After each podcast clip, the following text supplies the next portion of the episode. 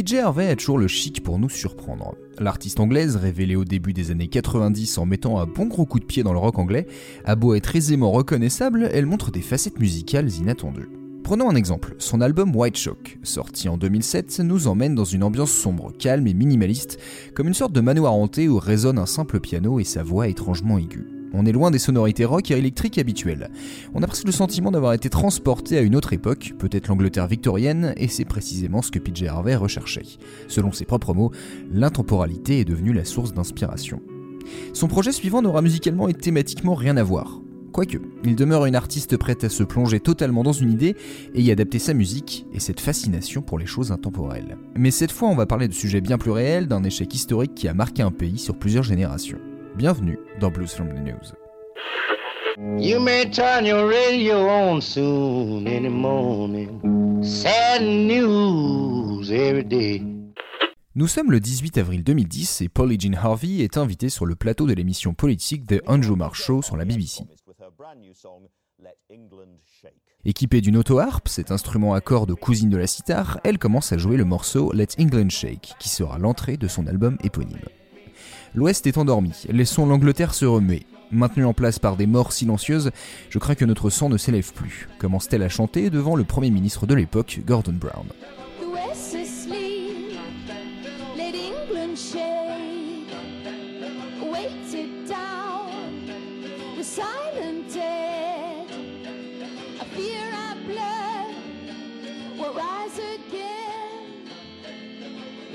Elle est accompagnée d'un extrait d'un tube des années 50 qui passe en boucle, Istanbul, not Constantinople des Four Lads. Le choix n'est pas anodin. Constantinople, c'est le nom donné à Istanbul jusqu'en 1930. Ça rappelle donc une époque un peu lointaine, surtout révolue, celle de l'Empire ottoman. D'ailleurs, la chanson des Four Lads avait été écrite à l'époque pour célébrer les 500 ans de la chute de Constantinople prise par les Ottomans.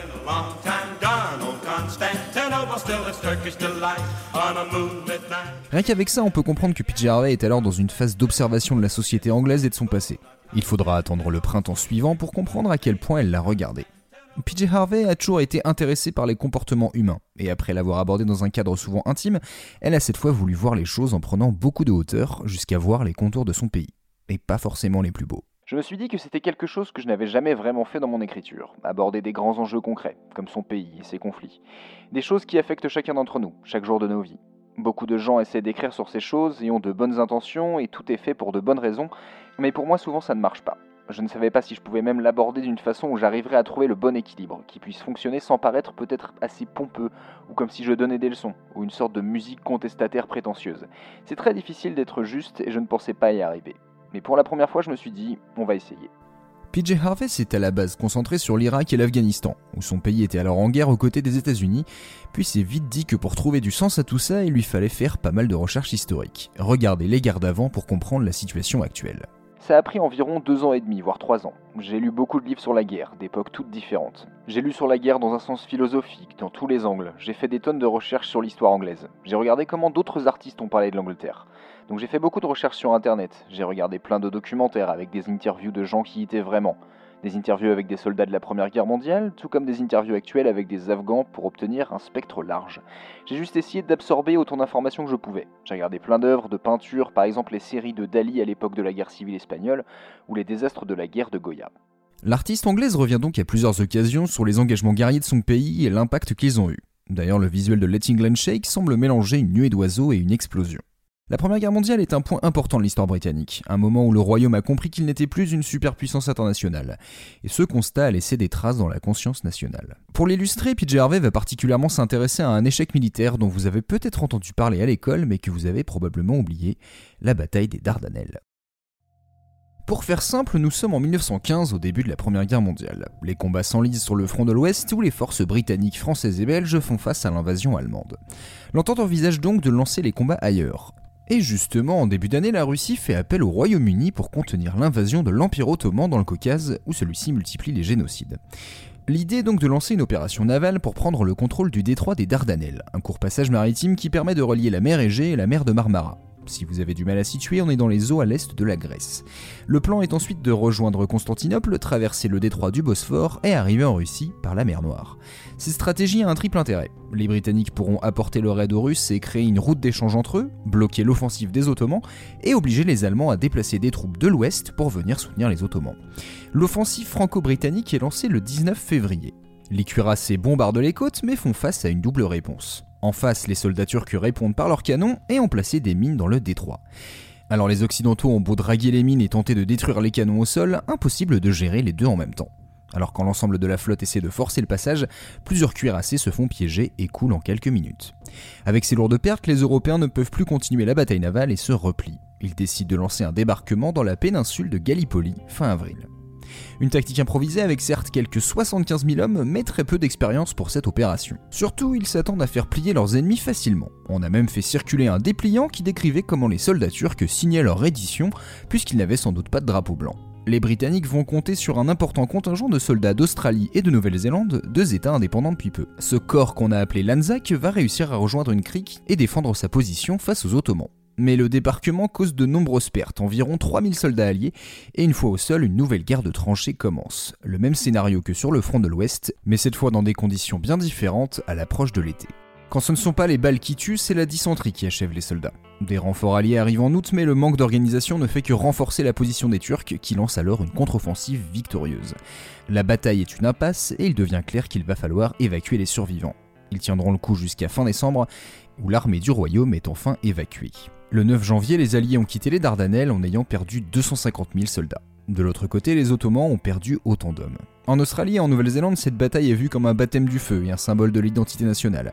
Et c'est aussi et surtout un moment majeur de l'histoire de la Turquie, la dernière grande victoire ottomane menée par Mustafa Kemal, qui sera le premier président de la République turque 8 ans plus tard.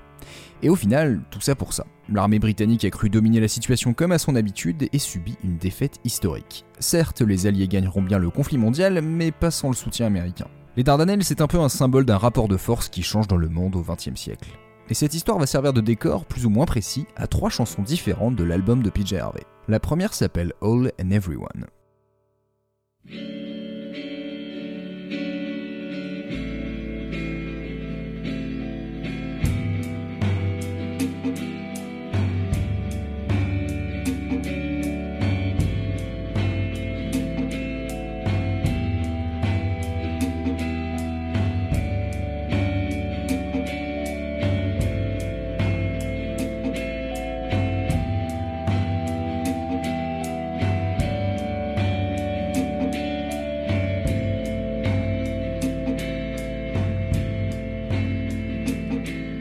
Le morceau s'ouvre sur des accords en suspension joués sur une auto-harpe avec un effet de delay, ce qui crée une sensation instable. Puis on rentre dans le vif du sujet.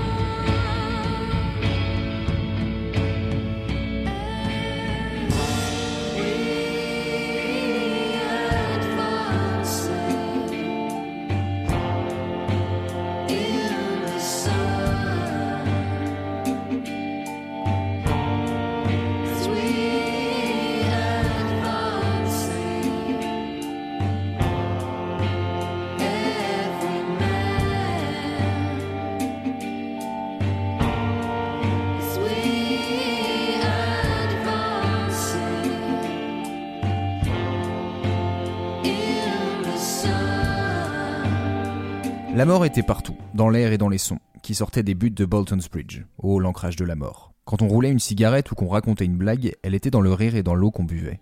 Elle approchait la plage quand des cordées de bateaux se jetaient à l'eau et flottaient autour de nous. Comme nous avancions vers le soleil, la mort était tous et chacun. La mort était tous et chacun.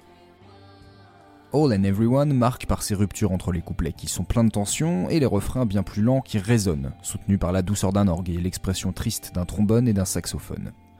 Comme si l'on passait d'un champ de bataille en plein combat au même lieu mais vu avec de la hauteur, une terre désolée où la mort s'est répandue. Et à la fin, c'est comme si l'introduction et les refrains se confondaient dans un dernier message, les soldats qui avancent vers le soleil, en chantant la mort pour tous et pour chacun. On est happé aussi par l'amplitude du son, qui est due à deux raisons. D'abord, la musicienne a utilisé deux très vieux tambours pour l'enregistrement, un qui date de la Seconde Guerre mondiale et un tambour de marche avec un son énorme. C'est pourquoi les percussions sur l'ensemble de l'album sont particulièrement remarquables, à la fois très présentes et avec du caractère. Ensuite, les morceaux ont été enregistrés dans une église, de quoi faire énormément résonner les instruments, dont la voix de la chanteuse qui paraît presque angélique sur les refrains.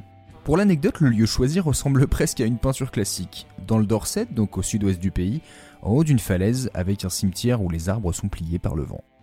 Le morceau qui vient juste après sur l'album et qui s'inspire de la même histoire se nomme On Battleship Hill. Cette fois, la musicienne sort sa plus belle voix aiguë pour faire le constat du traumatisme de cette même bataille sur le peuple anglais.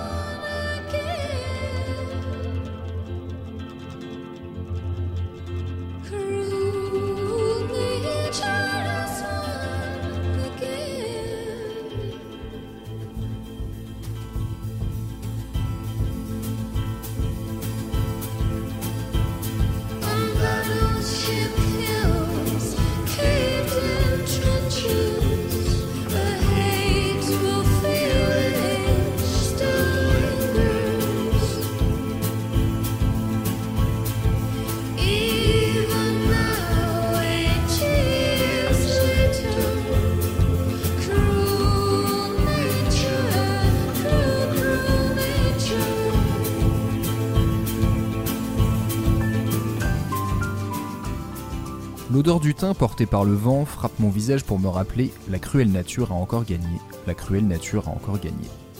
Sur les tranchées effondrées de Battleship Hill, un sentiment de haine persiste. Même maintenant, 80 ans après, cruelle nature, cruelle, cruelle nature. Une nouvelle fois, la narration est coupée entre des moments de guitare entraînants et des passages de chant presque a cappella. Puis les voix graves et aiguës rejoignent la guitare pour un final intense où la même phrase se répète. La cruelle nature a encore gagné. PJ Harvey expliquera que tout au long de l'album, la nature joue un rôle majeur.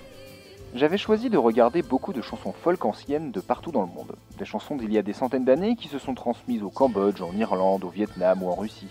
Et un thème qui revient dans la musique de tous ces pays, c'est la relation à la terre. La phrase J'entends le vent dire la cruelle nature a encore gagné capte ce sentiment.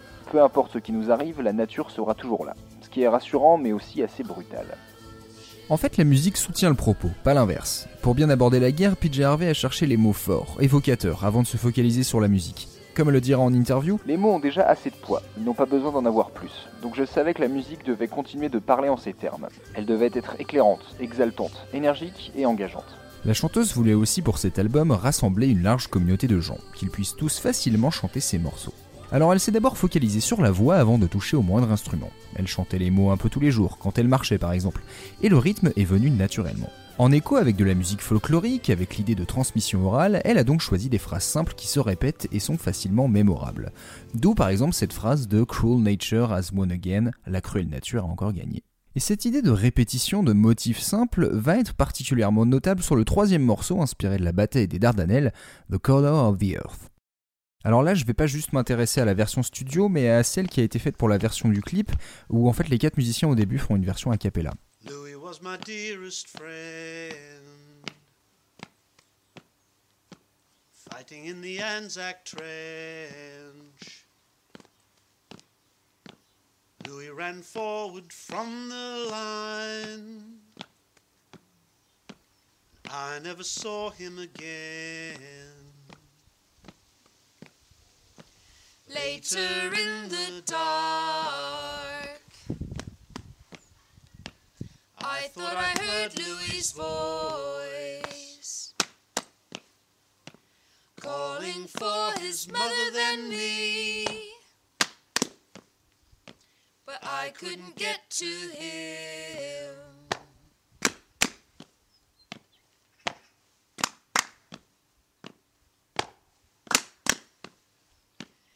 He's still up on that hill. Twenty years on that hill. Nothing more than a pile of bones. But I think of him still. If I was asked, I'd tell color of the earth that day. It was dull and red, the color of.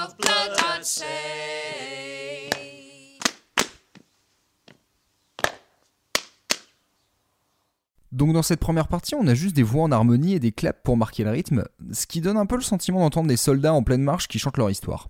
Puis la version studio démarre avec une guitare qui résonne, un tambourin, bref de quoi donner juste un peu de relief au morceau.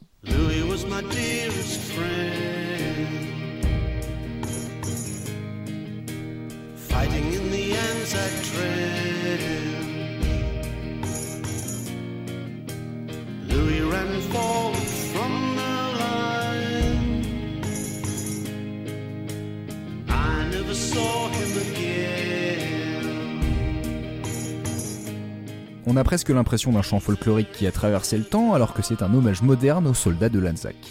Dans le texte, le narrateur nous raconte le destin de Louis, son meilleur ami qui a couru hors des tranchées pour aller au combat et n'est jamais revenu. Il a bien cru l'entendre plus tard, appelant au secours, mais il ne pouvait pas le rejoindre. Et 20 ans après, Louis est toujours sur cette colline, rien de plus qu'un tas d'os, mais je pense encore à lui. Et en guise de conclusion de cette chanson, mais aussi de l'album, une simple description. Si on me demandait, je dirais que la couleur de la terre ce jour-là, elle était terne et rouge-marron, la couleur du sang, je dirais. Paradoxalement, derrière la violence froide et graphique, il y a une certaine douceur qui se dégage, comme un apaisement après la tempête. Pour la musicienne, Certes, il y a une imagerie brutale, c'est le monde dans lequel nous vivons, un monde brutal. Donc je devais utiliser une imagerie brutale, mais en même temps, il y a beaucoup d'amour dedans, beaucoup d'espoir et de beauté dans la nature. Donc j'essaie de tempérer tout ça, dans le sens où je pense que chaque jour est tempéré par des choses horribles et des choses magnifiques, et tous les jours il y a du bon et du mauvais. Donc même si l'album a une imagerie brutale, je pense vraiment qu'il y a aussi quelque chose d'encourageant.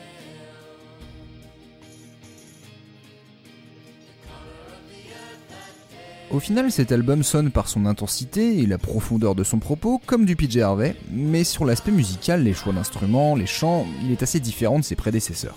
Et comme elle-même l'a voulu aussi intemporel que possible, autant dans les mots que dans les choix instrumentaux, il sonne très folklorique.